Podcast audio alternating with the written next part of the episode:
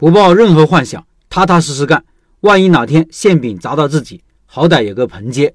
今天分享的是来自小面面馆梅老板的徒弟的一篇文章，写得非常生动和精彩。他说：“辞职创业了，在四川广安这边学习了两天。这两天的学习让我明白了餐饮这一行真的是很累辛苦。这个不光是体力上的，还有是心理层面上的、脑力层面的，各种配方调料、各种细节操作，太多太多了。以前看别人卖面条，感觉很简单。”调料一放，面一煮，往碗里一放，OK，端走。但是自己做了以后，才发现哪有这么简单？底料要调好，底料还有底料的底料，底料的底料还有原材料，原材料的处理关系到最后一碗面的品质，每个环节都不能马虎。一旦某些环节马虎一点，做出来的品质将会发生巨大的变化。而且师傅的每种调料都要求标准化，精确到以克为单位，熬制也有精确的时间，还有各种的火候。打调料的姿势、动作、小技巧太精细了，给的参考资料已经非常详细了。但是按师傅教的各种方式，即使给了你参考资料，也做不出最标准的底料和开一个店的各个细节。一块学习的还有师兄师姐，大家都是有个开店的梦想，基本上都是老陈社群里的学员。能进社群或者说愿意付费进社群的，都是相对来说比较爱学习的同学了。大家来自五湖四海，各地的风土人情不同，混在一起很有意思。师傅的教学也是非常有耐心的，一遍一遍的讲，怪不得这么成功。就这一份耐心，不成功都难。出来广安，师傅的店在一个小街上面的一个不起眼的位置。第一眼看到这个小店面，很难想象这个小店面能培养三百多个学员了，而且自己的营业额能做得那么高，保底都有三千多，一天卖几百碗的面。直到真实的体验之后，才发现传言不虚，甚至略略还降低了。广安这边的饮食习惯和我们徐州那边有很大的区别。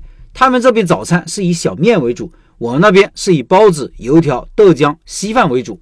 师傅的店是五点钟去店里准备，基本上六点左右就开始上人了，然后陆陆续续到十点多，高峰时间段是六点半到八点半。这里的人像是商量好的一样，开门没多久就开始来了，很准时。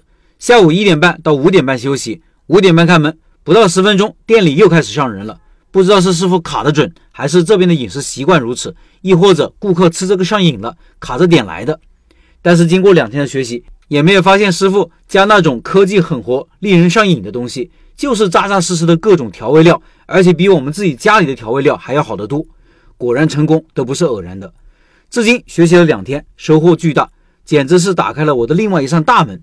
虽说我们日常接触的最多的就是餐饮行业了，但是隔行如隔山。即使天天看、天天接触，不躬身入局，还是难以体会到这行的艰辛。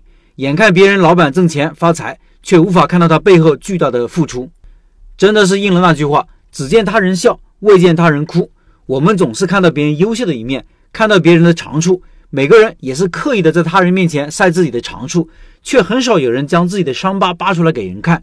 所以我们在网上、朋友圈里看的都是一片祥和，朋友们很幸福，广大人民很幸福。但是背后的东西还是不能忽略的。我们可以一直接受正能量的信息，但是不能误以为这是真的人间真实的景象。事实远比表面更加残酷。儿童的世界都是童话故事，成年人的世界都是现实。我们都长大了，正确面对现实，不抱有任何幻想，踏踏实实的干，扎扎实实的生活，才是我们普通人应该面对的。做好自己的知识储备，万一哪天馅饼砸到了自己，好歹有个盆接。不至于被高空坠落的馅饼砸死。以上是梅老板的分享。十二月份的拜师学艺项目是小面，十三年的王牌面馆梅老板带大家开店，学员开店成功率高。